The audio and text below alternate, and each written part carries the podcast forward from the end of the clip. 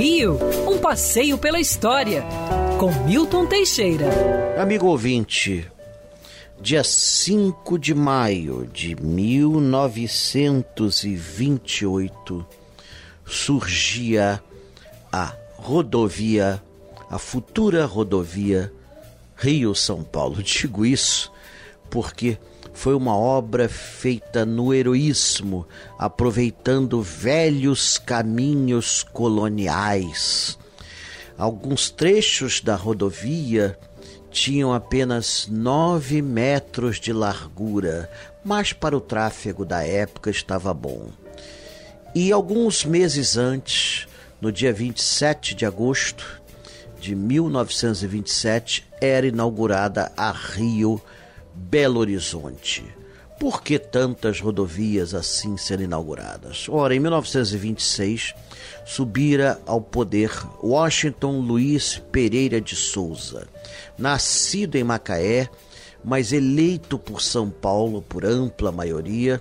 Washington Luiz era um tipo imponente, quase dois metros de altura, louro, chamado popularmente de Doutor Barbado, gostava de carnaval, conhecido como cabra farrista, mas seu lema era governar é abrir estradas. Acredite se quiser, em pleno primeiro quartel do século XX não tínhamos ligação rodoviária nem com Minas Gerais, nem com São Paulo. Ora, isso não podia mais persistir. Até então o acesso era feito por trem ou então quem se atrevesse a ir por terra ia por caminhos que vinham ainda do século XVIII. Era preciso acabar com isso. E realmente ele fez inaugurando essas duas rodovias.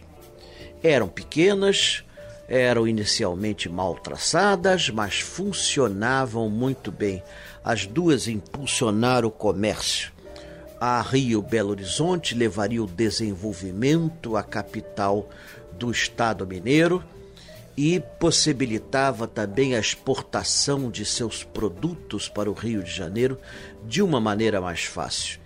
Mas a Rio São Paulo, a menina dos olhos, que depois seria totalmente refeita na gestão do presidente Eurico Gaspar Dutra, por isso hoje leva seu nome, Rodovia Presidente Dutra, é que foi a mais importante. Os dois principais centros comerciais e culturais do país agora estavam ligados por automóvel. Quer ouvir essa coluna novamente? É só procurar nas plataformas de streaming de áudio.